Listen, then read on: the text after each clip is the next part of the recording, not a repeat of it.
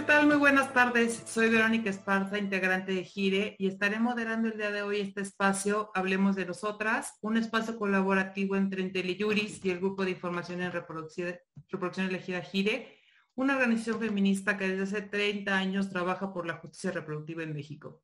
En esta edición conversaremos sobre un tema actual, controvertido y sin duda muy polémico, la gestación por sustitución. Y es que la práctica de la gestación por sustitución plantea cuestiones particularmente complejas que involucran temas controvertidos que siguen sin resolverse desde una perspectiva feminista de derechos humanos. La discusión y las posturas encontradas empiezan justo desde la forma en que deberíamos nombrarle.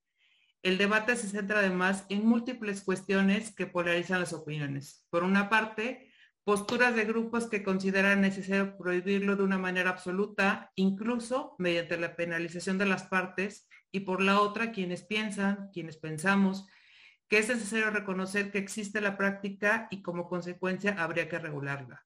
Sin embargo, la regulación de este tipo de acuerdos requiere tomar en cuenta cuestiones complejas que deben ser evaluadas desde una perspectiva de género y de derechos humanos. De lo contrario, se corre el riesgo de establecer regulaciones discriminatorias, insuficientes para prevenir abusos o bien que contribuyan a, favorecer situaciones eh, de explotación o violaciones a derechos humanos de las partes que se involucran. Para conversar sobre ese tema, hemos invitado el día de hoy a cuatro brillantes abogadas, especialistas en el tema y autoras del prólogo y capítulos del libro La gestación por sustitución el Derecho Internacional Privado y Comparado.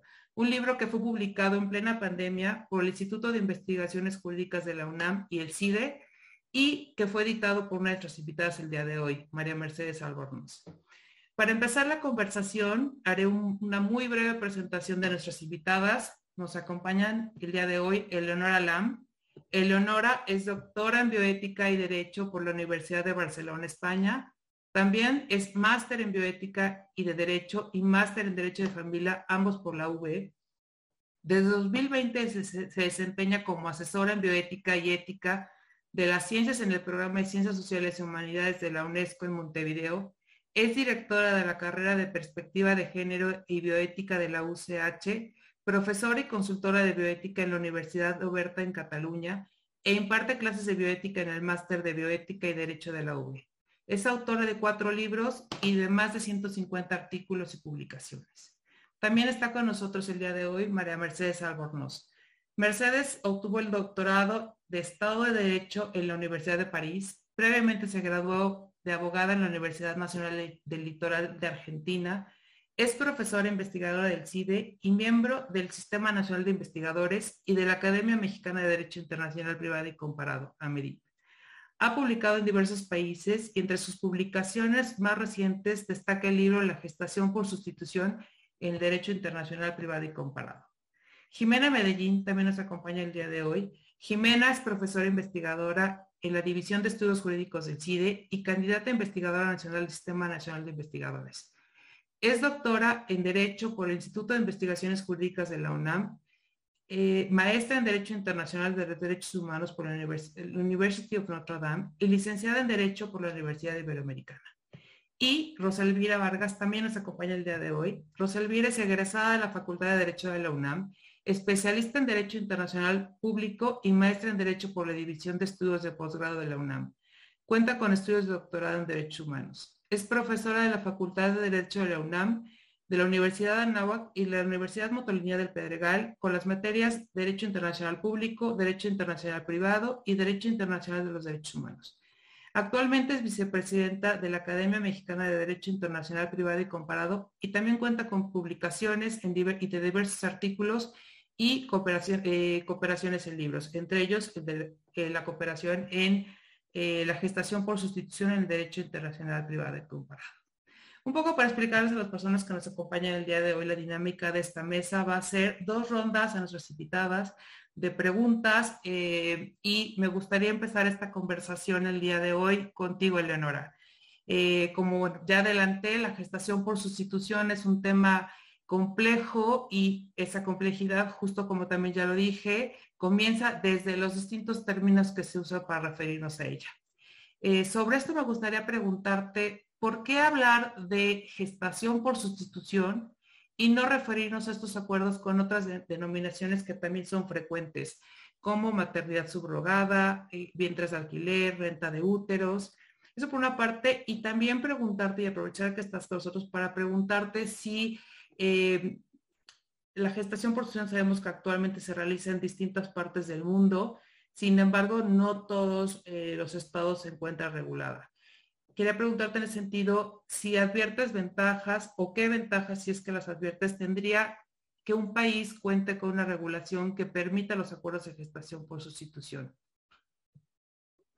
Bueno, muchas gracias Verónica por las preguntas. Eh, buenas tardes, buenas noches, buenos días, depende de, dónde nos estén mirando. Una alegría compartir el panel con, las compañeras y a quienes eh, admiro y a quienes eh, sigo también y con quienes compartimos esta, esta pasión por este tema.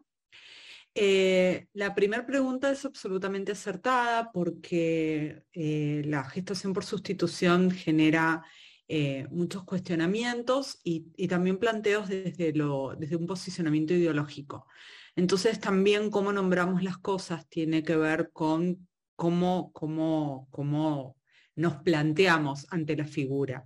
Eh, el lenguaje no es neutro, sabemos que llamar a las cosas por su nombre tiene su particularidad y precisamente no hablamos ni de maternidad subrogada, ni de alquiler de vientres, ni de renta de útero, ni de, sino que hablamos de gestación por sustitución, porque es lo que precisamente sucede en, cuando se recurre a, esta práctica. Se gesta para otra persona o para otras personas que, no pueden hacerlo por, por, el motivo eh, que, que fuere.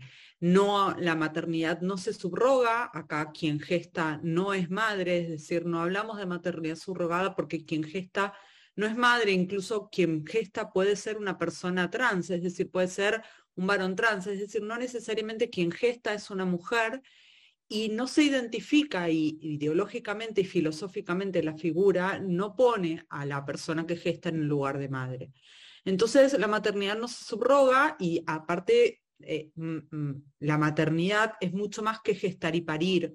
Entonces, identificar una maternidad con el solo hecho de la gestación implica también eh, acotar y, desde el feminismo queremos necesariamente diferenciar esto de que efectivamente gestar y parir no implica por sí misma eh, ser madre.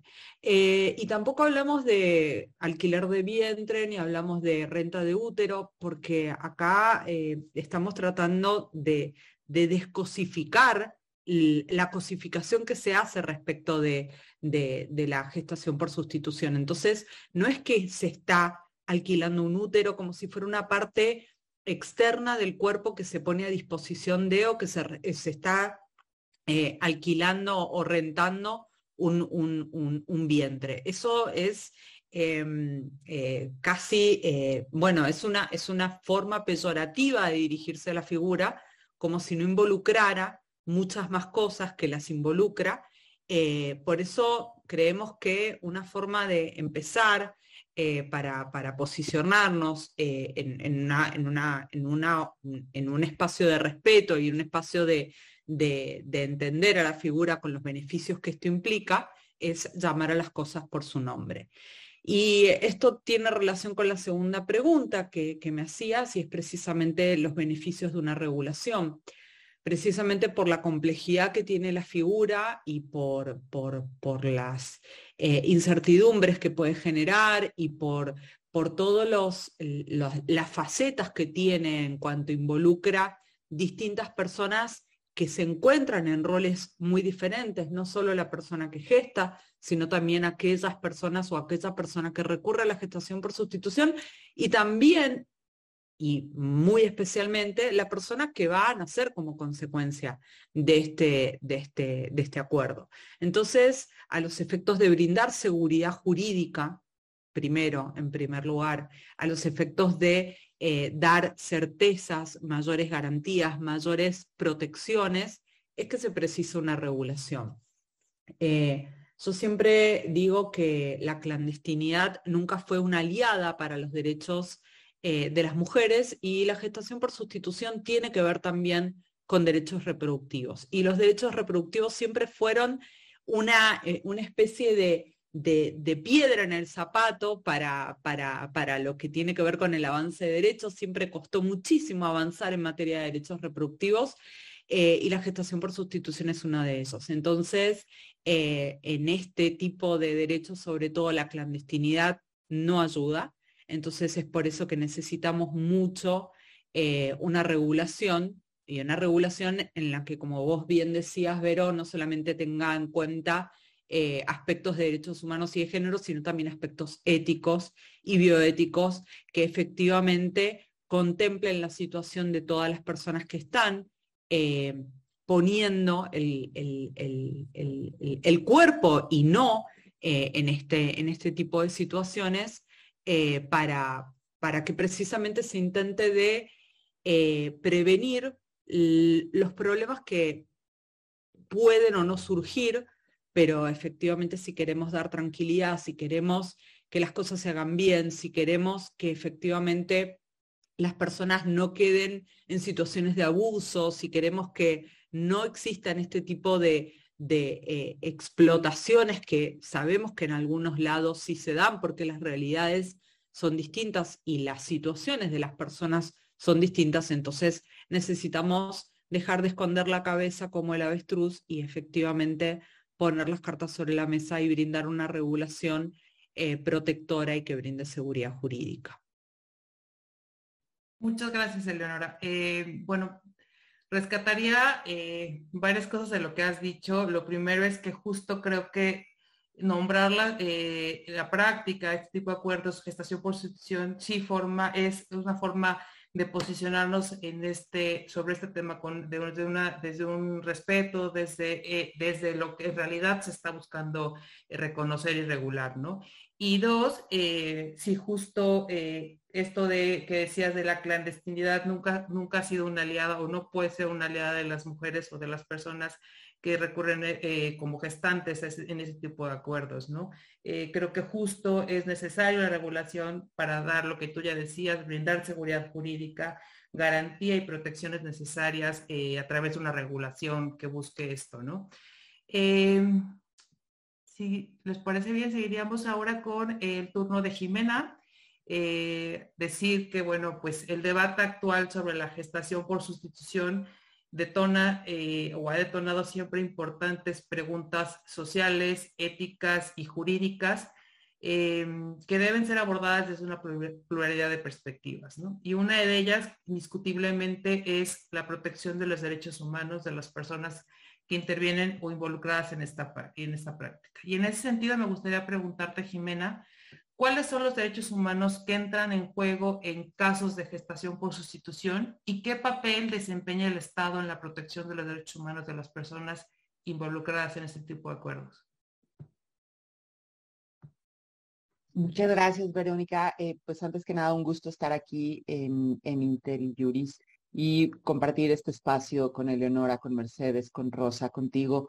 Eh, para discutir de un tema, como ya decías, que es tan importante para nuestro país y que coincido con Eleonora, no, por meter la cabeza abajo de la tierra no va a desaparecer y más bien tenemos que hacernos cargo de todo lo que sucede alrededor de la eh, gestación por sustitución.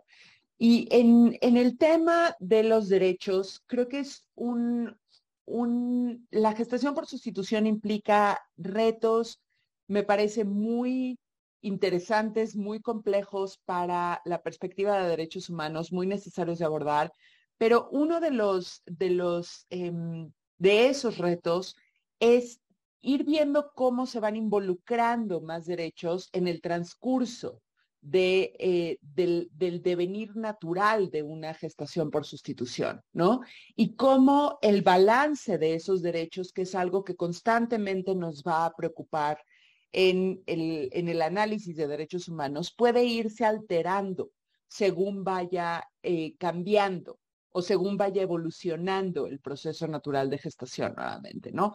Eh, por supuesto que siempre tenemos que tener en mente que el resultado final de esa gestación va a ser un menor, una niña, un niño, eh, un bebé que va a nacer y quien, quien va a recibir una protección o quien debe de recibir una protección reforzada y especial del Estado.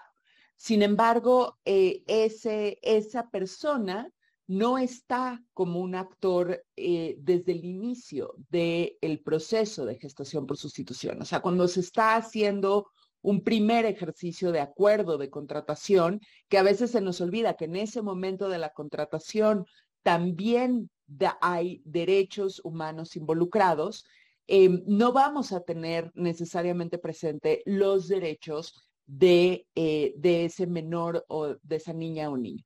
Pero si no consideramos que también en algún momento se van a involucrar, vamos a tener em, eventos tan eh, complejos como lo que ha sucedido en muchos países europeos, en donde se opta por una em, prohibición de la figura de la gestación por sustitución, las personas salen a otros países a realizar este procedimiento y cuando regresan a Europa el de, los derechos más afectados son precisamente los de los, los, de los hijos o hijas, ¿no?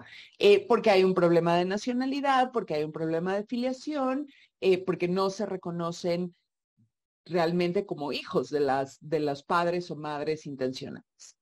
Em, entonces, bueno, por supuesto que de inicio tenemos en, ese primer momento de la Em, del acuerdo de que se está, de cuando se está generando el acuerdo de voluntades, tenemos por un lado eh, los derechos de la persona que vaya a gestar, que como también decía ya Eleonora, normalmente pensamos en una mujer, pero no necesariamente tiene que ser una mujer, más bien tendremos que estar pensando en una eh, persona gestante, en una persona con capacidad de gestar, y ahí están una serie de derechos que abarcan déjenme decirlo, desde el reconocimiento mismo de que la persona puede tener esta opción. ¿No? Y ahí creo que hay un tema muy delicado cuando nos rehusamos siquiera a pensar que la gestación por sustitución es una figura que puede ser reconocida y puede ser regulada por el derecho de los distintos países o por el derecho internacional o pensarlo desde el derecho internacional. Eh, Eleonora ya decía que parte de, la falta de regulación afecta la seguridad jurídica para todas las partes y creo que eso es un punto fundamental de destacar, pero creo que también es importante decir que cuando, cuando se hace una prohibición absoluta, lo que estamos haciendo es negar la existencia misma de un derecho, de un derecho que se basa en autonomía, de una idea de autonomía reproductiva, de autonomía de la posibilidad del ejercicio de la, de la libertad individual a las mujeres o a los padres o madres intencionales.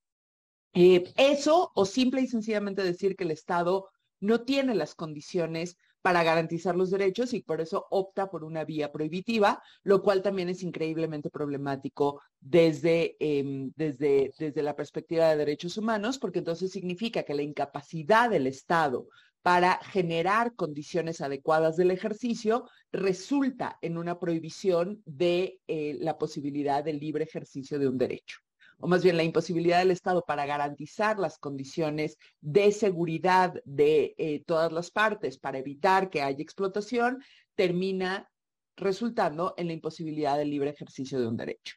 Y eso, reitero, es muy problemático. Entonces, la prohibición tiene ese doble impacto, sea negar que las mujeres o las personas gestantes tienen la autonomía para decidir involucrarse y participar en un proceso como esos, o reconocer una incapacidad del Estado eh, de garantizar las condiciones adecuadas para evitar la explotación de las personas gestantes o incluso también los derechos de los padres o madres intencionales, porque también ahí hay una serie, obviamente, de derechos, derecho a la familia, eh, en muchos casos estarán involucrados personas que tengan algún tipo de discapacidad reproductiva y por lo tanto también la prohibición puede generar un escenario de discriminación Em, indirecta hacia personas que tengan em, discapacidades reproductivas, ¿no? Y solamente termino con decir, también hay otros derechos que aunque no los consideramos de la misma forma, están involucrados, que son a veces los derechos de las personas tratantes, o sea, de las personas que van a dar la asistencia médica y que también hay que reconocer que ahí hay un, otro, otra dimensión de problemas legales. Entonces yo diría, por supuesto que al inicio está las personas que van a hacer la gestación, los madres o padres intencionales. Reitero, son derechos muy complejos porque involucra, yo les diría, casi todo el paquete toda la visión de autonomía, de los derechos que derivan de la autonomía, el derecho a la salud, por ejemplo. ¿Quién va a decidir quién es el médico tratante em, en una decisión que es tan íntima para una persona que está em, eh, viviendo un, proceso de embarazo, ¿no? Pero también una decisión tan relevante para quienes son padres o madres intencionales. Entonces, hay muchos derechos que están involucrados y al final, por supuesto, será el derecho de eh, el niño o la niña que nazca que tomarán una prioridad ya en el debate posterior a la gestación. Muchísimas gracias, Jimena. Creo que tienes toda la razón. Sí, eh, creo que a veces ante la incapacidad del Estado por garantizar un marco normativo respetuoso de los derechos de todas las partes involucradas, se opta por una prohibición y esa salida creo que siempre resultará eh, menos benéfica para las partes que intervienen. Em, seguiría con Roselvira y me gustaría eh, decir, bueno, pues sabemos que en México en general la práctica no está regulada. Eh, tenemos a Tabasco por una parte y a Sinaloa que tiene una regulación eh, permisiva o permitiendo ese tipo de acuerdos. Por otro lado está Querétaro y San Luis Potosí que no le confiere efectos jurídicos a este tipo de acuerdos. Y en el, en el resto del país no tenemos una regulación expresa, ¿no? Eh, si bien Tabasco eh, ha sido como el foco mediático eh, por ser este tema y pareciera ser que es el único lugar en el que se pueden generar conflictos, hay otros estados en donde a pesar de no estar regulada, la gestación por sustitución se lleva a cabo. un caso importante sobre un estado en el que no tenemos regulación en México llegó a la Corte Suprema de México en 2018 y este sucedió en Yucatán. Eh, justo este, este asunto es un asunto importante que resolvió la Corte y que fue el primero que llegó directamente a la Corte y que estaba relacionado específicamente con un caso de gestación por sustitución. Y en esta sentencia, la Corte retoma un concepto eh, importante e interesante, el concepto de voluntad procreacional, entendida este como el deseo de asumir eh, a un hijo o un hijo como propio, aunque no existe un vínculo biológico que los, que, los una, ¿no? Y con ello, bueno, pues obviamente todas las obligaciones derivadas de la afiliación. Y en ese sentido me gustaría que nos platicaras o nos puedas compartir el contexto de este caso y qué resolvió la Corte o la importancia de, la resolución por parte de la Corte. Claro que sí, Verónica. Eh, es un gusto. Muchísimas gracias por la invitación. Eh, es para mí un honor compartir esta mesa con tan distinguidas eh, estudiosas de esta temática. Pues mira, el contexto se da eh, dentro de un matrimonio homosexual de varones que a través de un procedimiento de gestación por sustitución lograron que una mujer fuera eh, fecundada con el esperma de uno de estos eh, esposos y con el óvulo de una donante. Cuando nace del nacimiento, los padres solicitaron que el registro civil de Yucatán inscribiera al menor con el apellido de los, del matrimonio situación que les fue negada por el registro civil, toda vez que en la legislación de Yucatán no tiene previsto este tipo de actos. Y entonces, eh, además, lo que les dijeron es que realmente el derecho de filiación deviene del parentesco por consanguinidad. Entonces, por tanto, la relación genética eh, solamente había, eh, generaba un vínculo con uno de los padres. Estaban inconformes con esta resolución, por lo que decidieron interponer un recurso de amparo. Sobre este recurso, el juez de distrito determinó que no se podía reconocer entonces ese vínculo filial entre el menor y la pareja, porque ni siquiera tenía la certeza de que realmente a través de la práctica de gestación por sustitución, ellos le denominaron eh, mediante el vientre subrogado, no tenían esa certeza que con los documentos que ellos habían exhibido para solicitar este derecho, pues se acreditaba que el menor había sido concebido mediante esta técnica de reproducción asistida. Por tanto, además el registro se tendría que hacer a través de una autorización eh, judicial o a través de un procedimiento de adopción. Entonces esto orillaba a los padres a tener que judicializar el caso. Estaban eh, inconformes, por supuesto, la pareja y entonces decidieron interponer un recurso de revisión. Este recurso de revisión fue traído por la Suprema Corte y en, la, eh, en una revisión que se hizo en noviembre de 2018, la primera sala lo que determinó precisamente es algo que estás mencionando y que es muy interesante. Primero tenemos que pensar cómo garantizar los derechos del niño, porque estamos hablando de una temática de el derecho que les asiste y reconocido internacionalmente, que es el derecho a tener una identidad. El derecho de la identidad incluye no solamente el registro, sino también, en este caso, el nombre que tenía que aparecer en la partida de registro. Entonces, eh, lo que dijo eh, la, sala fue que el derecho de, eh, las de, los, de este matrimonio había sido violentado toda vez que tienen derecho a una vida privada, tienen derecho a formar una familia y esto solamente se podría lograr a través de las técnicas de reproducción asistida. Asimismo, eh, en el análisis que hizo el Pleno, determinó que además se estaban violentando los derechos de la persona gestante en calidad de tercera interesada, toda vez que también se estaba violentando su derecho a la vida privada y además al libre desarrollo de la personalidad. Jimena ya lo mencionaba, hay un importante número de derechos humanos que están vinculados con esta temática y entre ellos es el de las personas gestantes. Entonces esto era una realidad fáctica y por tanto eh, había un niño que había nacido eh, mediante esta técnica y lo que necesitábamos era reconocerle esos derechos que tanto la legislación nacional como en los tratados internacionales que México ha firmado, existe ese reconocimiento. Ahora, tenemos que considerar algo importantísimo que bien hacías mención hace un momento. El tema de la voluntad procreacional fue muy importante porque este se manifestó a través de la expresión de esta pareja homosexual y además considerando el consentimiento de la persona que gestó al menor, porque en este caso ni siquiera estaba reclamando algún tipo de derechos. Y en cambio, ambos eh, padres estaban aceptando de manera expresa el consentimiento para, eh, para fungir como padres de este menor. Entonces, lo que hizo la sala es precisamente, atendiendo al interés superior del menor, considero que era muy importante reconocer entonces los derechos de niños como algo eh, eh, que tiene que considerar como un eh, imperativo que las autoridades judiciales tenían que entender. Por ende, decidió otorgar y reconocer que la voluntad procreacional puede ser un elemento definitorio para la inscripción de un menor y no necesariamente tiene que existir ese nexo biológico como para que se pueda dar este tipo de resultados. Ahora, también analizó que era muy importante que el menor tuviera un derecho, ¿verdad?, a todos aquellos vínculos que emanan de la relación filial. Esto quiere decir los alimentos, derechos patrimoniales, derechos eh, sucesorios, de cuidados, de educación y que en este caso era muy importante que dada la aceptación de los padres intencionales para tener y procrear un hijo, pues ella, ellos eran quienes realmente tenían que ser eh, reconocidos mediante esta sentencia para que se hicieran cargo de él como lo habían hecho desde su nacimiento.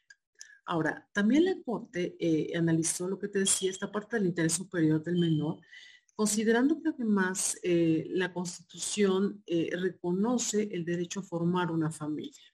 No habla como tal de métodos de reproducción asistida, pero es a través de otras normas eh, secundarias y de tratados internacionales en donde se está reconociendo esta forma.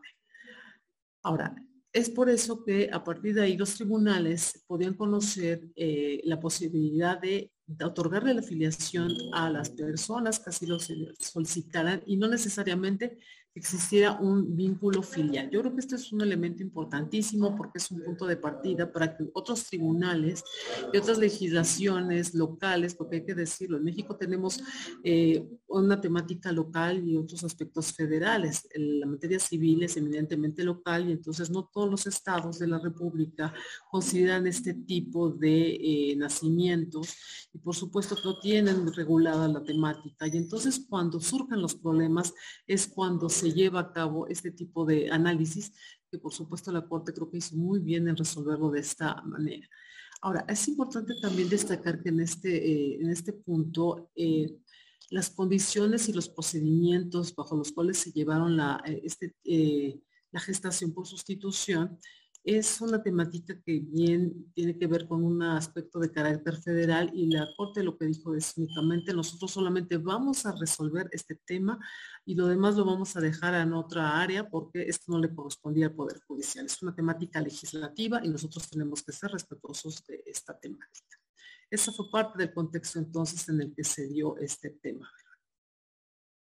Muchísimas gracias, Roselvira. Sí, creo que sin duda fue de gran relevancia que la Corte haya rescatado o haya resaltado que el elemento determinante para reconocer la afiliación en ese tipo de acuerdos es la voluntad procreacional de los padres intencionales, eh, así como reconocer que lo que debe prevalecer es justamente el interés superior de la niñez y no el vínculo genético biológico que los unía, ¿no?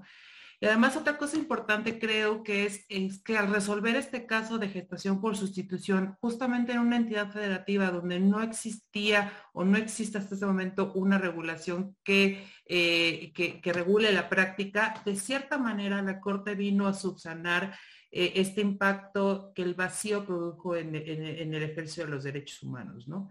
Em, bueno, pues para cerrar esta primera ronda, eh, me gustaría darle la palabra a Mercedes.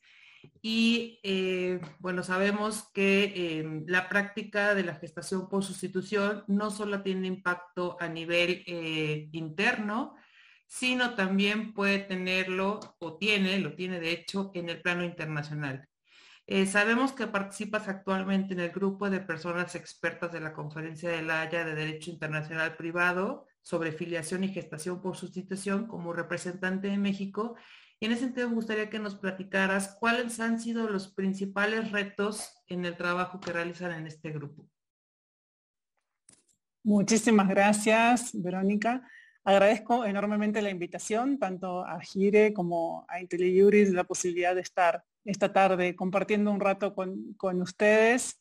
Y es un honor para mí tener a Eleonora Lam aquí, a Rosa Elvira Vargas, a Jimena Medellín y, estar contigo, Verónica, eh, y, el hecho de que compartamos el interés por este tema eh, eh, enriquece, enriquece el diálogo y la discusión eventualmente que podamos tener en esta tarde.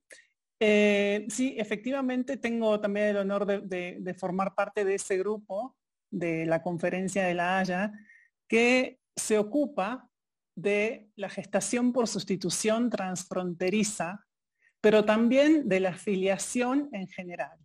Entonces, primero me gustaría aclarar qué entendemos por gestación por sustitución transfronteriza. ¿Qué es esto de transfronteriza? O acuerdos internacionales de gestación por sustitución. Pues bien, o sea, si, si tomamos el concepto interno de gestación por sustitución, lo que transforma a un acuerdo en transfronterizo o internacional es el hecho de que esté vinculado con más de un sistema jurídico. Es decir, cuando entran en juego los sistemas jurídicos de al menos dos estados, y al menos dos, porque pueden ser más. Ahora, en el caso típico, generalmente tenemos en, la gestación por sustitución transfronteriza como personas involucradas a uno o dos eh, padres intencionales o madres intencionales que suelen residir en un país donde la legislación prohíbe este tipo de práctica. Entonces, como alternativa para eh, lograr el objetivo de ampliar su familia, buscan la posibilidad de contratar o de llegar a un acuerdo con una persona gestante que reside en otro país. Y generalmente lo que sucede es que el acuerdo se celebra en el país donde reside la persona gestante y se ejecuta allí. Se empieza a ejecutar allí, es decir, ahí se produce, ahí tiene lugar la concepción, eh, transcurre el embarazo, se produce el nacimiento, se considera jurídicamente a los padres o madres intencionales padres del niño y luego la familia regresa al país donde las personas adultas residían. Entonces, ese es un escenario típico. Ahora, una motivación fuerte para que los padres intencionales o madres intencionales recurran a esta práctica en el extranjero es, como mencionaba ya, el tema de la prohibición en la legislación del estado donde viven. Pero no necesariamente va a ser así, porque también podría ser que su estado permitiera esta práctica, pero que por alguna otra razón, por ejemplo, por costos, les conviniera celebrar el acuerdo en el extranjero y, estaríamos en una situación de gestación por, eh, sustitución transfronteriza de todas maneras. Entonces, ahora sí, bajando, volviendo a la conferencia de la Haya y, su trabajo, este organismo internacional de codificación del derecho internacional privado se ha ocupado del tema de la afiliación internacional desde hace mucho tiempo. De hecho, conocemos todas el, convenio de la Haya en materia de adopción internacional. Sin embargo, fue recién a partir de inicios de la década pasada cuando empezó a em, estudiarse en este, en este foro el tema de la gestación por sustitución.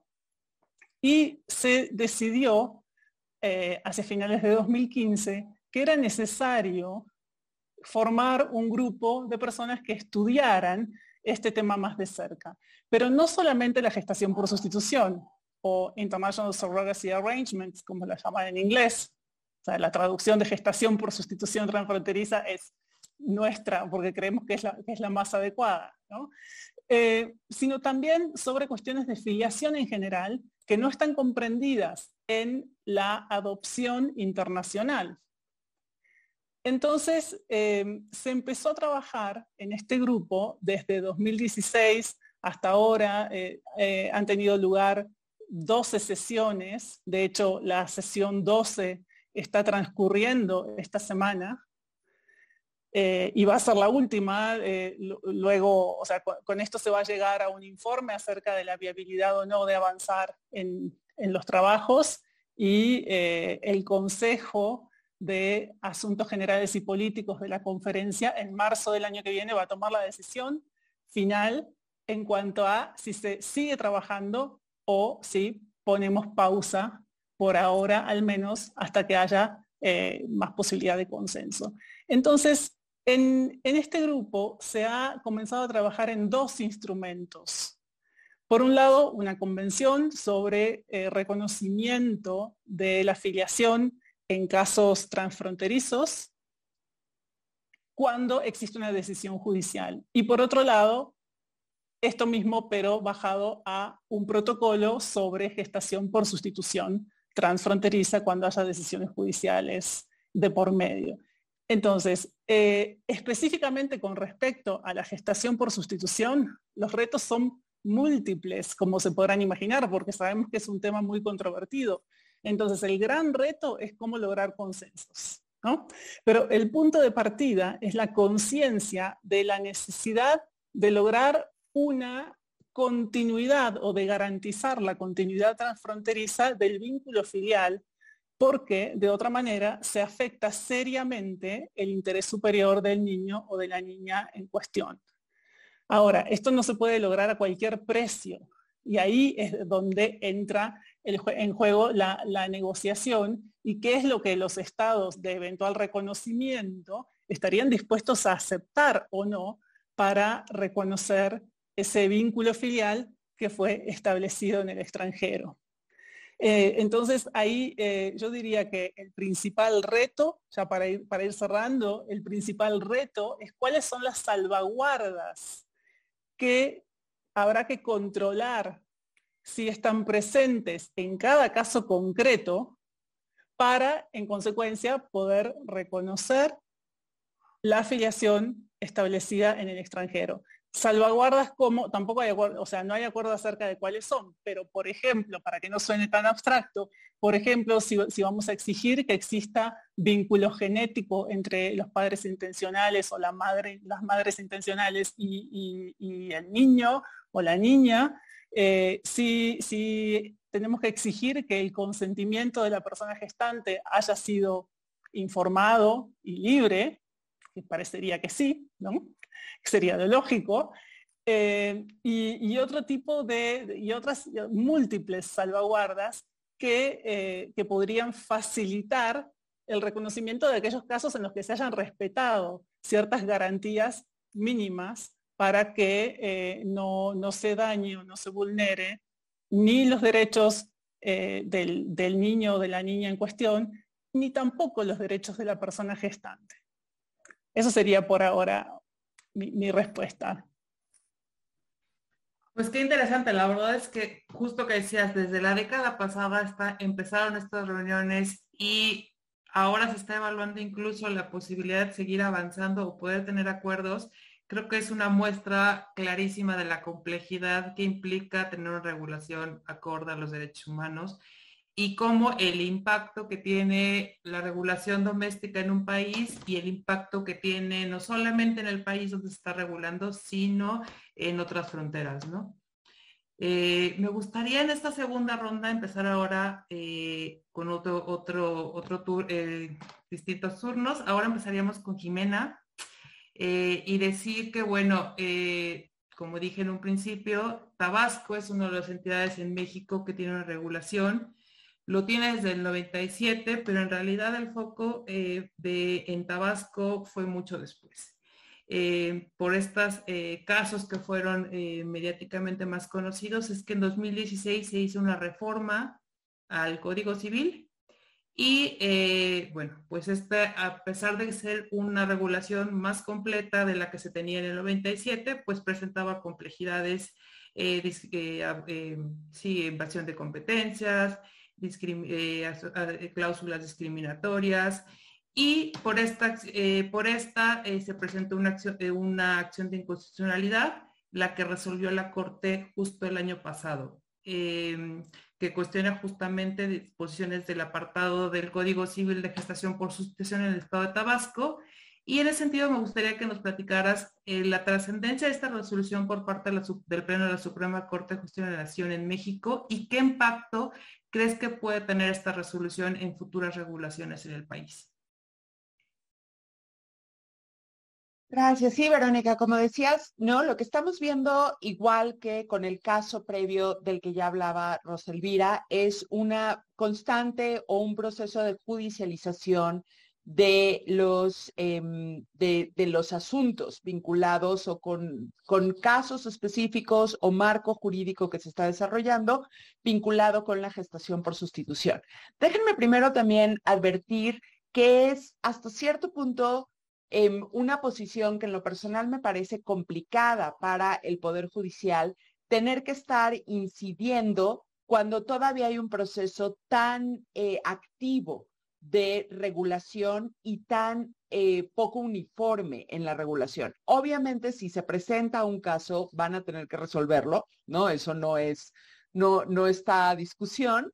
Sin embargo, em, hay muchas posiciones que puede ir avanzando la, las cortes Em, que van a tener un impacto muy importante en cómo los demás estados o las demás jurisdicciones dentro de la República em, puedan ir em, adoptando, qué tipo de normas puedan ir adoptando y no siempre lo van a hacer de la forma más clara o dentro del escenario más claro.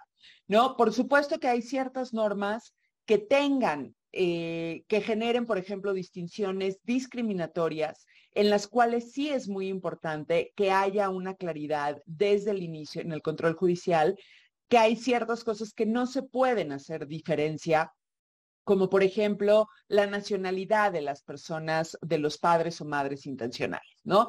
Em, recordemos que existe una discriminación, por lo menos desde una perspectiva como muy básica, déjenme hacerlo de forma muy general, una, una perspectiva muy básica desde derechos humanos existe una discriminación, no podemos hablar de discriminación, cuando una norma establece una distinción entre dos o más personas o entre categorías de personas que no está justificada, que no tiene una justificación clara o que no es razonable.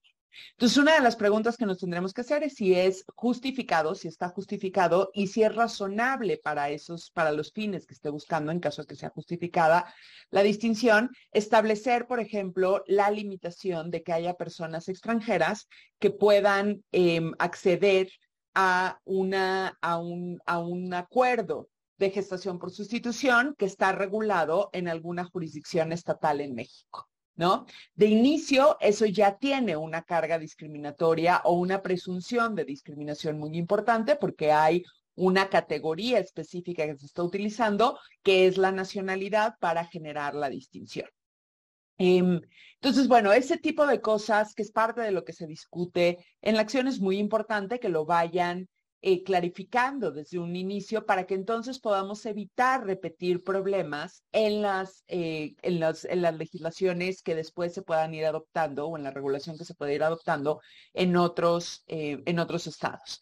Sin embargo, hay otras cosas que la Suprema Corte hace de forma muchísimo más vaga o enuncia de forma muchísimo más vaga. Y déjenme brincarme aquí porque no resisto la tentación a lo que ya se mencionaba Roselvira de los casos del caso anterior cuando enuncia eh, el derecho de la persona gestante sustentado básicamente en eh, el libre desarrollo de la personalidad, ¿no? Porque ahí sí me parece que hay una eh, afirmación mucho más problemática de la Suprema Corte de construir toda la participación de, de, las personas que puedan estar gestando únicamente o prioritariamente desde ese derecho, sobre todo por dos motivos. Uno, porque invisibiliza otros derechos que pueden estar involucrados o afectados en el proceso de la, em, de la gestación por sustitución.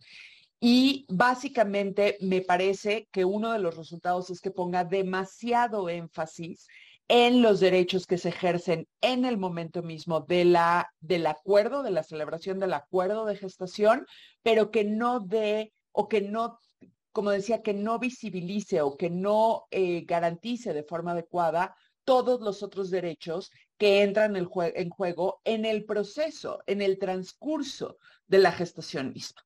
¿no? Parece que las mujeres o las personas gestantes, al ejercer esa libertad eh, o esa autonomía Em, perdón, o ese libre desarrollo de la, personalidad que está fuertemente aparejado con los ejercicios de la autonomía personal, lo estarían haciendo en el momento en el que acceden a un proceso de gestación.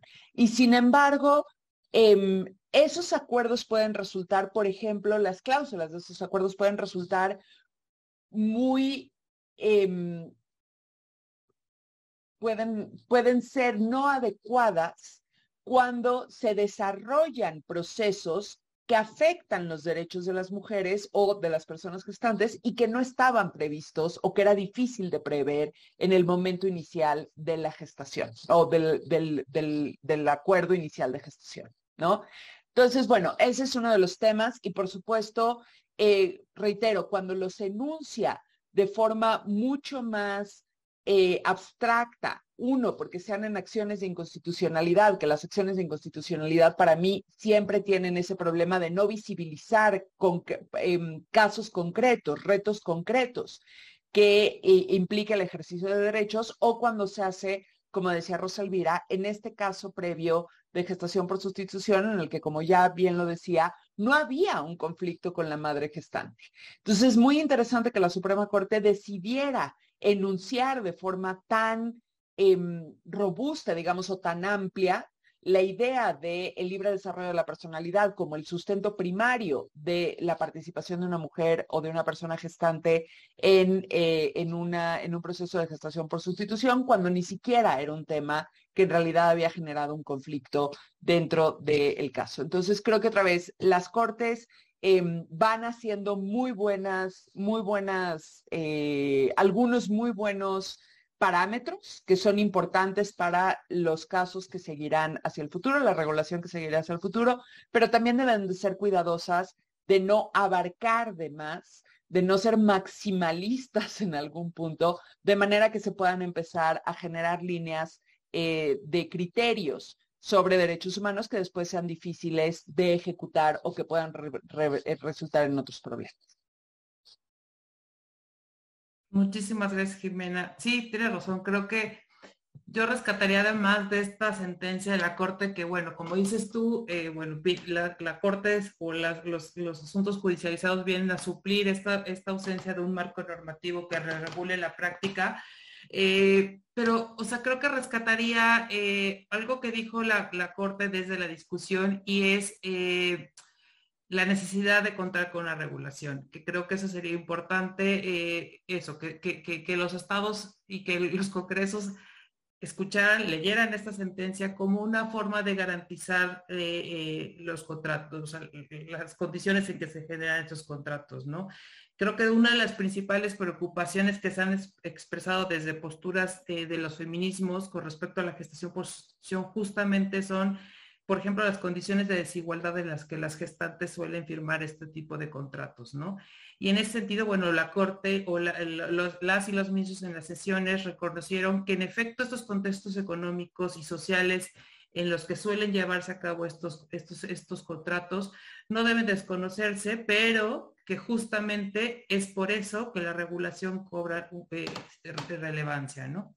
Em, eh, y bueno, pues para seguir, eh, le daría la palabra ahora a, Roselvira, justamente y siguiendo con estas resoluciones que ha tenido la Corte en los últimos años, el mismo día que se resolvió la acción de inconstitucionalidad 16-2016 de la que ya nos habló Jimena, la Corte también resolvió un amparo en revisión, el amparo 129-2019, justamente relacionado con eh, también gestación por sustitución, en la regulación también de Tabasco y en este caso se alegó la inconstitucionalidad de la porción normativa también de la que ya había adelantado algo Jimena, en la que todas las partes deberán ser ciudadanas mexicanas.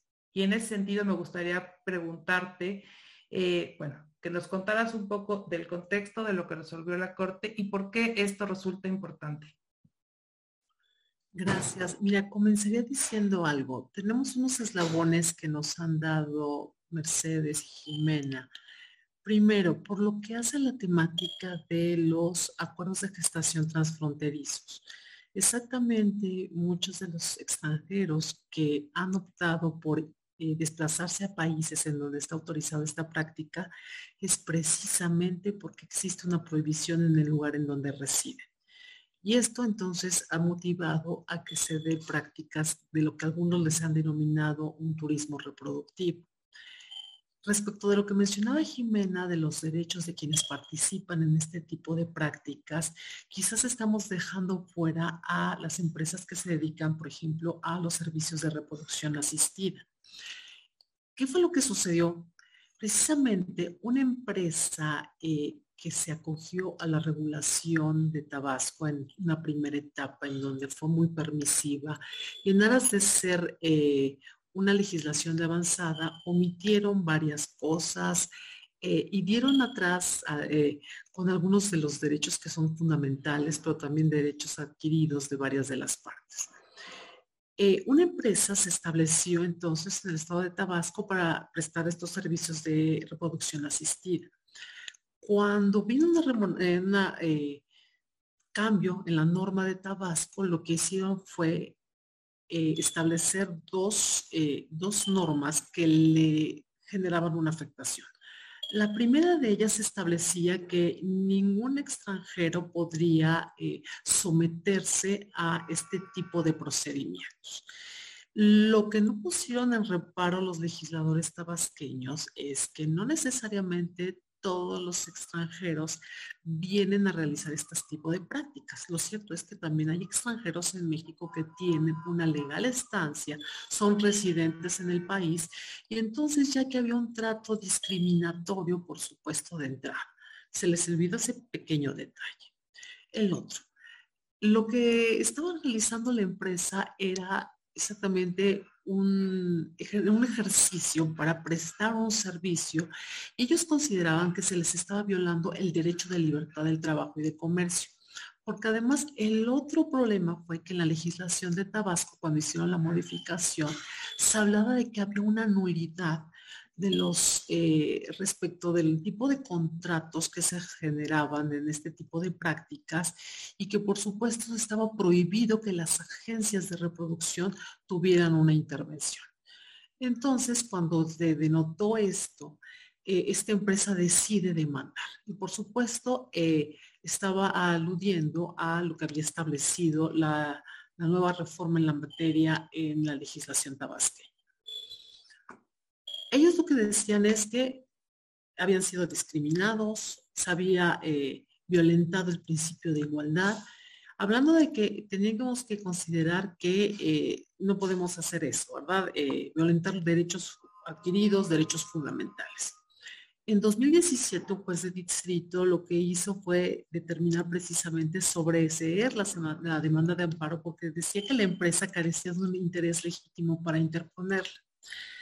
Eh, estaban obviamente otra nueva afectación y entonces interpusieron un recurso de revisión. ¿Qué hizo la primera sala? Pues resumir la competencia. Resumió la competencia y entonces lo que se pusieron a analizar precisamente es saber qué derechos humanos estamos violentando. Por supuesto, la libertad de trabajo, la libertad de comercio, el de igualdad, pero en el tema que tú me refieres, Verónica, es el de no discriminación y por supuesto a la libertad de procreación. Ahora, esto implicaba que eh, la Corte se tendría que meter en el análisis de por qué tendríamos que eh, restringirle a los extranjeros que realizaran esta práctica. Miren, si es cierto que quizás en el fondo las autoridades tabasqueñas lo que preventaban era inhibir ese turismo reproductivo, pero como lo mencionaba anteriormente, esto estaba haciendo, eh, sobrepasando los derechos de las personas.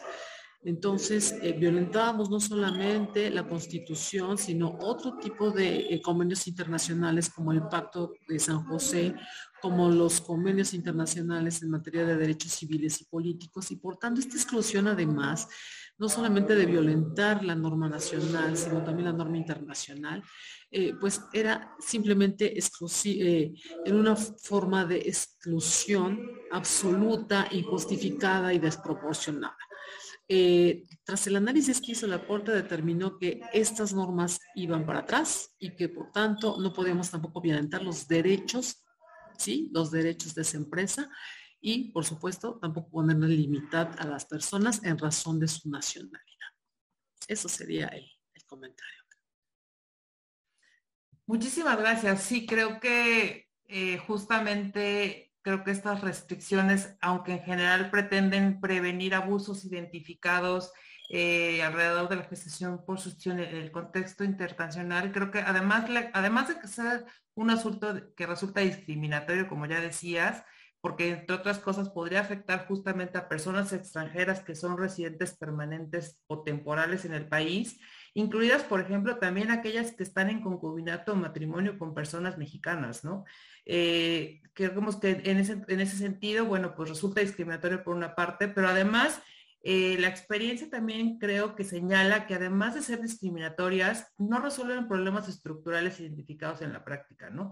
De hecho, creo que pueden tener efectos eh, no deseados, como justo la estigmatización o persecución de personas extranjeras por una parte, y creemos que ahí habría, otras formas que podrían ser eh, una manera de, encontrar una solución a esta, situación. En todo caso, un requisito de residencia habitual o establecimiento de visados específicos para acceder a, estos acuerdos podría responder a este objetivo sin que supongan una discriminación injustificada, ¿no? Eh, bueno, pues sí, podemos seguir ahora con, eh, me gustaría dar la palabra ahora a, eh, nuevamente a nuestra invitada Eleonora. Eh, y en ese sentido, bueno, pues si tuvieras que identificar los tres principales retos que enfrenta nuestra región en materia de gestación por sustitución, ¿cuáles serían? Esto primero una pregunta, pues eso, más corta y también me gustaría conocer, eh, escribiste el prólogo de este libro del que ya se mencioné en un principio, La gestación por sustitución en derecho internacional privado y comparado. Y me gustaría que nos compartieras justamente tus impresiones sobre este libro. Em, Gracias, Vero. Em, Bueno, es que los retos son muchísimos, pero luego de escuchar a, mis compañeras de panel, creo que se han hablado de muchas cosas, entonces yo eh, lo sintetizaría en tres. Eh, por un lado, regular, ese es el primer reto. Eh, en segundo lugar, desbiologizar, es el segundo reto. Me parece que como sociedad también tenemos que empezar a, empezar a entender de dónde, de dónde nacen los vínculos y por qué eh, hay que empezar a desbiologizarlos, entendiendo esto como también degenetizarlos. Y, y creo que hay que trabajar fuertemente eh, en, esto relacionado con, con, mi primera intervención, en una deconstrucción de los estereotipos de género. Me parece que la gestación por sustitución eh, es la figura que hoy en día eh, contribuye de manera más eh, importante a desmantelar los estereotipos de género, no solo en cuanto a que va rompe con el, con el binarismo y con, las derivaciones clásicas que tiene este binarismo, sino eh, que, que, también, y especialmente porque modifica el rol y las asunciones que se hacen respecto de la maternidad.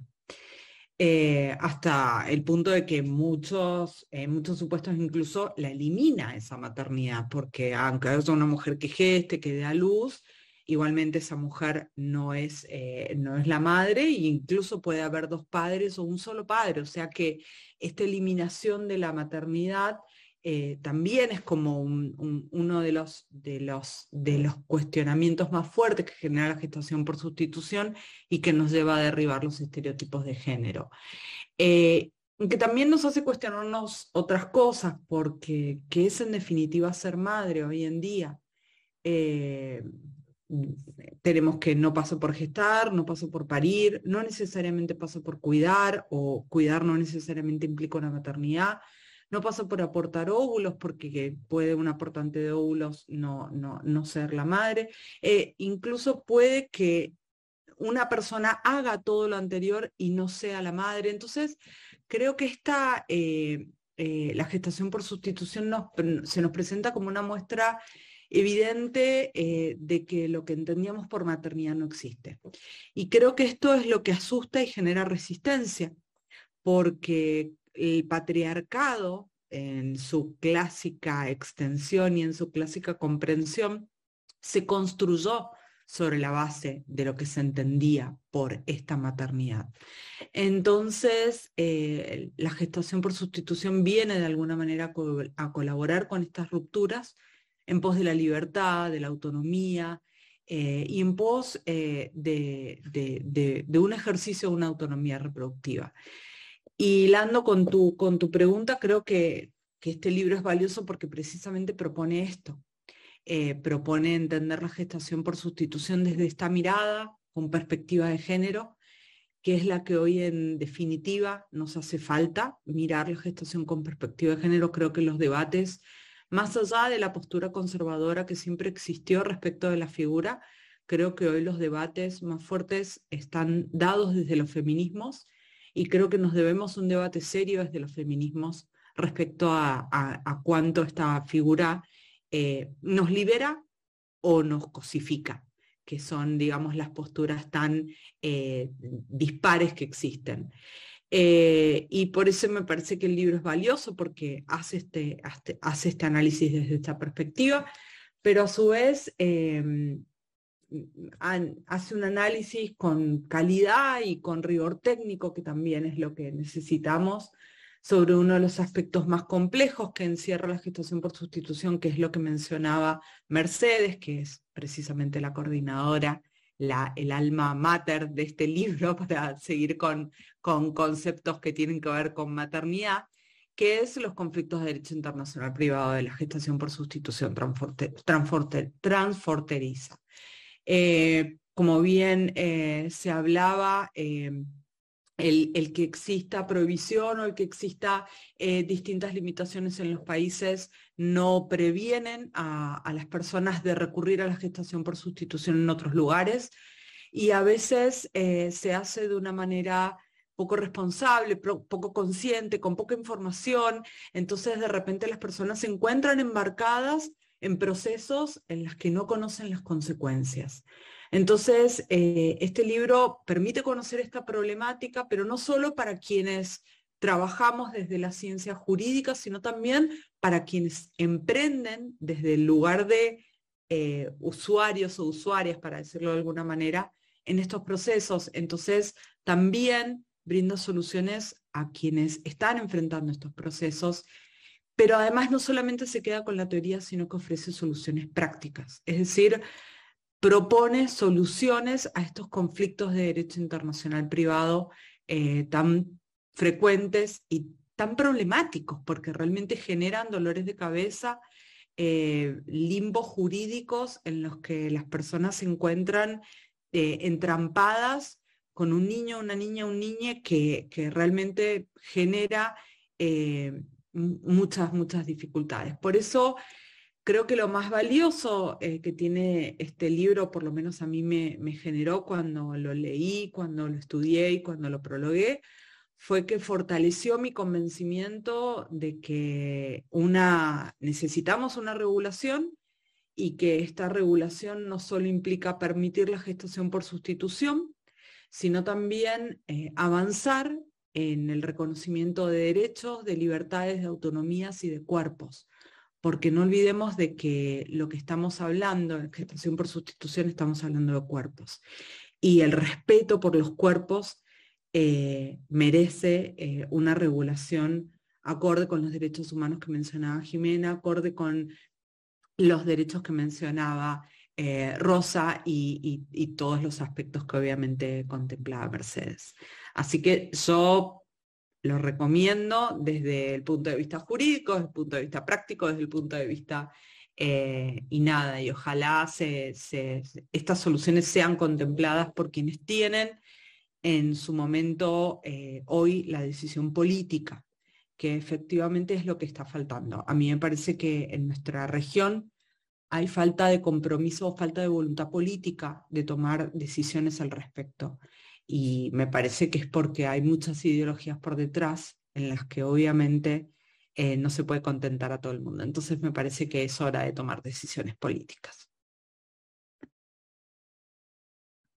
Muchísimas gracias, Eleonora. Creo que, pues sí, poner tres retos es un reto, para la redundancia, pero creo que aparte de ninguno me parece sencillo. Creo que, como ya decías, es un tema que genera muchas resistencias, incluso desde quienes, eh, pues sí, asumimos esta postura de eh, argumentar o eh, apelar a una regulación. Es, es una gama, pues infinita de posibilidades de cómo se, cómo se, vuelve, cómo se vuelve una regulación acorde con los derechos humanos, con una perspectiva de género y creo que los retos, pues ya lo vemos, eh, a pesar de, que se realizan en todo el país, no solamente en México, sino y además a nivel global, eh, pues existen todos estos vacíos legales y jurídicos, ¿no? Y bueno, pues ahora le daría la voz a Mercedes Albornoz para que nos justo nos platique nos, pues, nos expliques a grandes rasgos cuál es el contenido del libro La gestación por sustitución del derecho internacional privado y comparado. Muchísimas gracias, Verónica. Bueno, agradezco enormemente también los comentarios de Leonora. Eh, realmente eh, es un honor para nosotros no solo que estés aquí, sino, sino que te haya gustado el libro, que, lo hayas apreciado. Este, y bueno, creo que no hablo por mí solamente, sino por todas las personas que, participamos en él. Y, hablando de eso, me gustaría mencionarlas.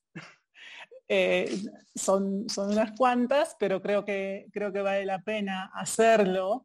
Bueno, en primer lugar, empezando por nuestra moderadora, Verónica, tú, tú participaste eh, cuando participaste todavía no trabajabas en Gire, eh, sino que, te incorporaste al proyecto como investigadora independiente y como doctoranda. Eh, luego Jimena Medellín, que es mi colega del CIDE, especialista en, derechos, derecho internacional de los derechos humanos, derechos humanos. luego hay también un, capítulo escrito por tres personas que en ese momento sí estaban en Gire, dos de las cuales continúan, que son Isabel Fulda, Rebeca Ramos y Regina, eh, Regina Tamés. Luego hay un grupo de, de personas que colaboraron que son miembros de AMEDIP, de la Academia Mexicana de Derecho Internacional Privado y Comparado. Y ahí encontramos, por supuesto, a Rosa Elvira, que actualmente es la presidenta de, esta asociación, pero también a Nuria González Martín, a María Virginia Aguilar, Eli Rodríguez Martínez y Mónica Velarde. Por otro lado, también participó Francisco López González y además eh, tuvimos la suerte de poder contar con el apoyo de tres colegas del extranjero. Eh, eh, encontramos así, por ejemplo, a Cristina González Belfus, que es una profesora española de Barcelona, especialista en temas de derecho internacional privado y sobre todo en materia familiar. Eh, también eh, nuestra querida amiga Nieve Ruaja de, de, Argentina, también especialista en derecho internacional privado y en temas de derecho internacional de las familias, así como Federico Notrica, también de Argentina. Ese es el grupo de personas que participó. Ahora, hablando específicamente del libro, me gustaría mencionar que está dividido en cuatro partes. Bueno, aprovecho para mostrarles la portada, por si lo ven por ahí, pero está dividido en, en cuatro partes y tratamos de eh, seguir un orden lógico que nos permitiera ir hilando eh, los temas entre sí y acompañar a la persona que, lo lea en, eh, en, la comprensión del texto, en la comprensión del tema más bien, de la problemática. Entonces, la primera parte se refiere a los aspectos generales de la gestación por sustitución, y ahí hay una aproximación conceptual, luego hay una referencia al debate de derechos humanos, a las cuestiones controvertidas en esta materia, y a la problemática en materia transfronteriza, es decir, problemas de derecho internacional privado, y luego un examen de cuáles son las herramientas con las que el derecho internacional privado cuenta para hacer frente a esta problemática. Luego, en la segunda parte, tenemos eh, referencias eh, bastante detalladas de derecho comparado. Y ahí eh, hemos clasificado eh, de alguna manera los, eh, los sistemas de derecho comparado en estados que permiten la gestación por sustitución, medie o no una contraprestación económica, que este es uno de los principales temas controvertidos. Luego, estados cuya legislación la permite solo si es altruista, es decir, cuando no hay una contraprestación económica para la gestante, estados cuya legislación prohíbe la gestación por sustitución y aquellos en los cuales la legislación guarda silencio. Además, en esta parte también hemos incluido un capítulo de jurisprudencia del Tribunal Europeo de Derechos Humanos en materia de gestación por sustitución. Luego la tercera parte se enfoca en México. Y esto es muy importante porque estamos en México, eh, el proyecto nació en México y eh, si bien incluimos derecho comparado, eh, estamos eh, con los pies aquí, ¿no?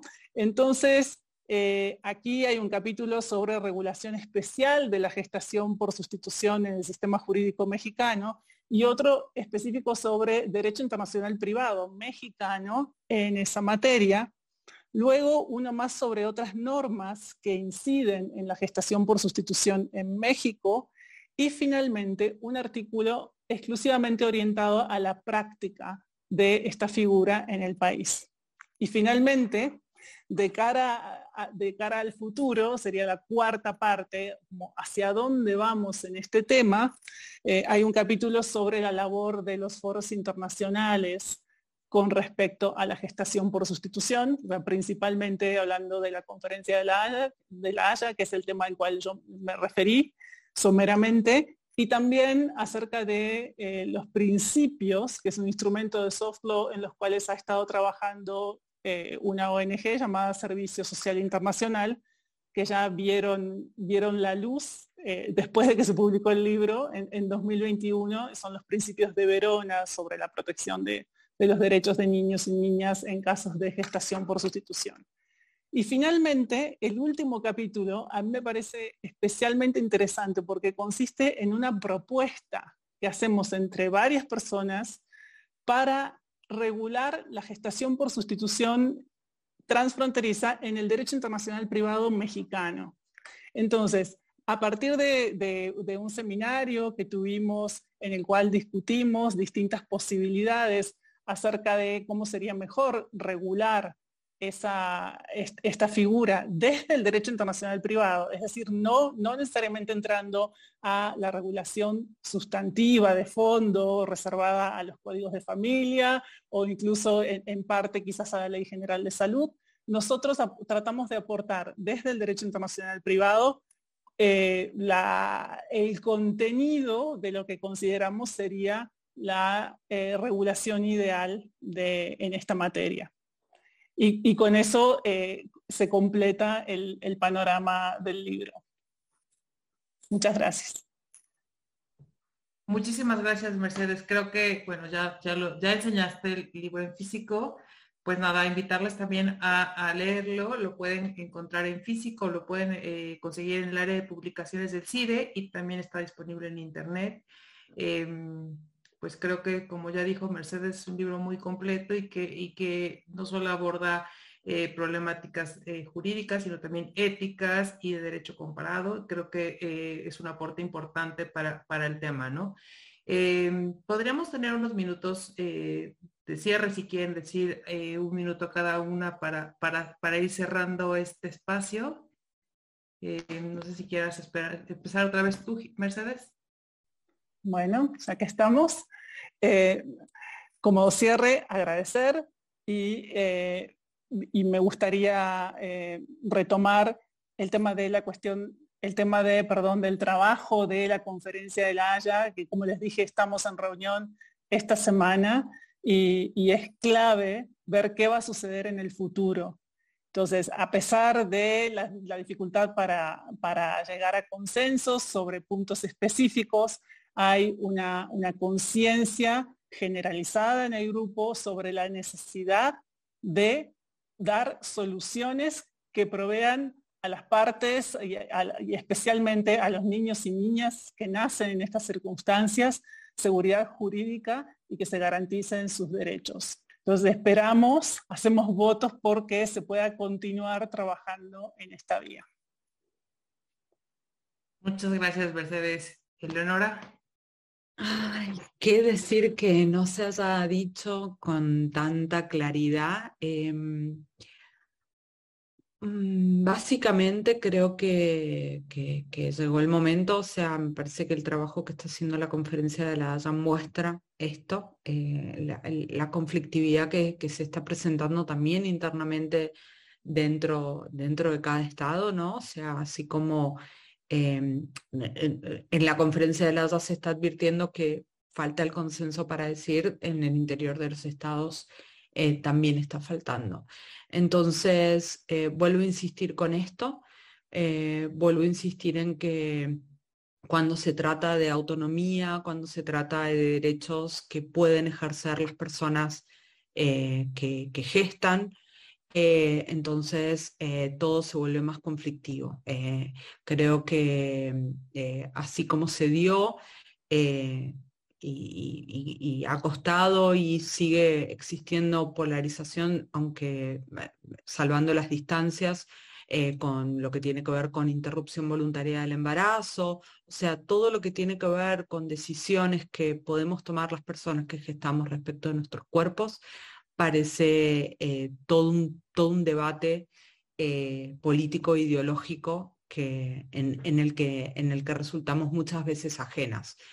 Entonces, eh, creo, que, creo que hay que desmitificar un, montón de cosas, desmitificar lo que tiene que ver con, con, la gestación, dejar de ver la gestación como, como un sinónimo de, maternidad, un sinónimo de cosificación, un sinónimo, un sinónimo de tantas cosas, eh, valorar y, y, tener en cuenta la autonomía de, quienes, quienes podemos gestar eh, y partir de esa autonomía, dejar de subestimarnos a las personas que gestamos diciéndonos que podemos o no podemos, que, que, que si verdaderamente somos personas con autonomía y creo que, em, que, esa, esa, presunción de que, de que nos están explotando, de que nos están cosificando, em, nos desmerece eh, y creo que no sería lo mismo si quienes estuvieran en esa posición fueran varones. Entonces, eso, ¿no? O sea, eh, dar un debate, dar un debate como este me parece súper valioso. Eh, y entonces desmitificar, desbiologizar, desideologizar y sacar la cabeza del pozo del avestruz. Gracias. Muchísimas gracias, Leonora, por acompañarnos el día de hoy también. Rosa Elvira. Inicio con el agradecimiento, Verónica, Inteliures, a Gire por generar este tipo de foros. Mira, yo creo que es muy importante considerar que si bien es cierto que existen objetivos sociales que son legítimos, es muy importante respetar los derechos de los individuos es importantísimo que nosotros entendamos que eh, los patrones de la familia tradicional desde hace varios años se están rompiendo. Necesitamos generar una conciencia social en donde la educación, el respeto, la tolerancia sean el punto de partida para la aceptación de otro tipo de conformación de familias, tenemos que utilizar la herramienta jurídica como un elemento de protección para las personas, para garantizar esos derechos que legítimamente tienen. Pero también tenemos que conformar una sociedad de respeto. Entiendo que existen valores que van intrínsecos a la persona, pero si no somos capaces de generar patrones de convivencia, de educación y de respeto, simplemente va a haber una descalificación y eso es muy grave en una sociedad. Es muy importante entonces que se conozca el tema, que se esté consciente de lo que tenemos que generar como sociedad y que independientemente de las creencias, ideologías, formas de distintas regulaciones, sistemas normativos, tenemos un interés común, una sociedad en armonía, eh, proteger a los menores. Creo que eso es muy importante y pues reiterarles mi gratitud por la invitación y por supuesto a las distinguidas eh, profesoras con las que he tenido el honor, ¿verdad?, de seguir, compartir. Eh, muchas gracias por este espacio. Gracias, Verónica. Gracias, Rosalvira. Jimena. Muchas gracias. Pues la verdad creo que eh, esta tarde de, charla me parece que es una ventana a algo que cada vez nos damos más cuenta, bueno, en lo personal cada vez me doy más cuenta, que es eh, la, las aristas, la infinidad de aristas que surge cuando empezamos a analizar los retos que tiene eh, o que vienen aparejados con la gestación por sustitución, ¿no? Y indudablemente, lo decía desde el principio, coincido con Eleonora, que eh, evadir el tema y asumir que no es algo que existe, negar eh, o asumir posiciones que niegan la autonomía de las personas, no es una solución con la que yo pueda em, comulgar. Sin embargo, también hay que reconocer la dimensión y el, abanico de retos que implica, porque la regulación eh, es, es complejísima, tejer una regulación adecuada para abordar toda la dimensión de, em, de, los problemas que pueden venir aparejados con la gestación por sustitución, ¿no? Ya decíamos hasta dónde se deja la voluntad a las partes o eh, si se deja a la voluntad de las partes decidir temas tan importantes como la gratuidad o la contraprestación de una de, del procedimiento, si eso implica eh, generar una idea de un comercio reproductivo que, ojo, es distinto que un, que un turismo reproductivo, ¿no? Eh, si nos tomamos en serio la autonomía de la voluntad, las personas pueden optar por utilizar una vía reproductiva como una eh, fuente completamente legítima de ingresos y por lo tanto habría que cuestionar seriamente, como decían, esos, esos problemas de por qué únicamente los contratos gratuitos, ¿no? ¿Por qué no también podemos optar por los contratos onerosos en donde hay una contraprestación, que implican, por ejemplo, problemas de salud, que implican cuando se presentan esos problemas de salud no previstos, quién toma las decisiones de interrupción del embarazo. Hay cada vez más, nuevamente, más problemas y eso todavía sin llegar siquiera a cuando aparece ya realmente, cuando jurídicamente em, eh, entran en juego los derechos de los menores que están, que son el resultado de esa gestación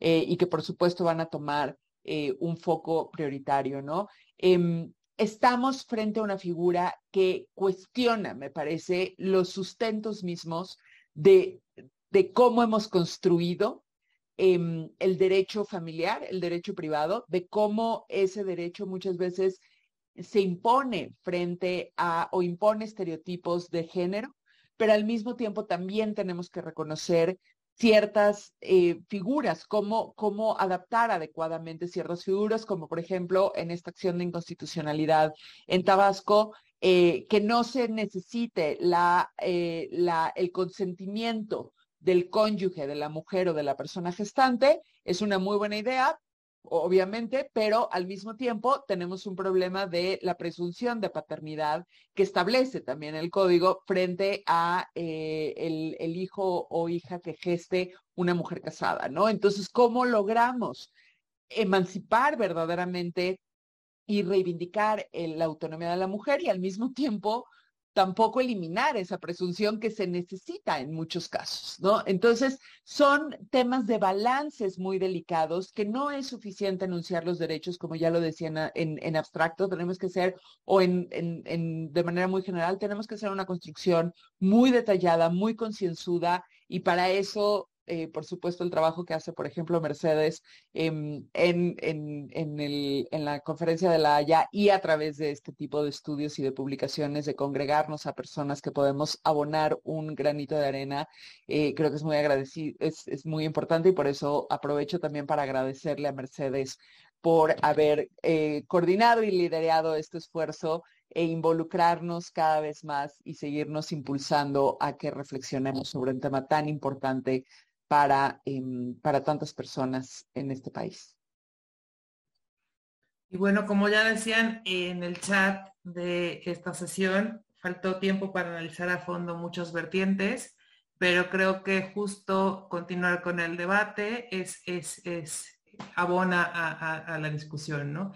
Yo me cerraría diciendo que justo como dicen ya nuestras invitadas, en este contexto de la gestación por sustitución, Todas esas consideraciones deben llevar justo a un compromiso por encontrar regulaciones domésticas e internacionales que garanticen estos acuerdos puedan efectuarse en las mejores condiciones posibles para todas las partes.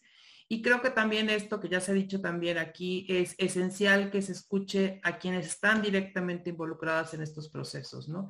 cuyas experiencias y motivaciones, intereses deben de dar justamente luz para la discusión tanto teórica como práctica sobre este tema y sin hacerlo, sin hacerlo de esa manera corremos el riesgo de establecer protecciones basadas en intuiciones morales, eh, cuyas consecuencias negativas seguramente serán enfrentadas o precisamente serán enfrentadas por aquellas personas a las que buscamos proteger, pongo entre comillas.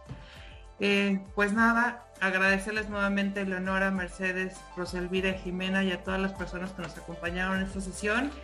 Nada más invitarles a la siguiente sesión de Hablemos de Nosotras. Muchísimas gracias y buenas noches a todas, todos y todos.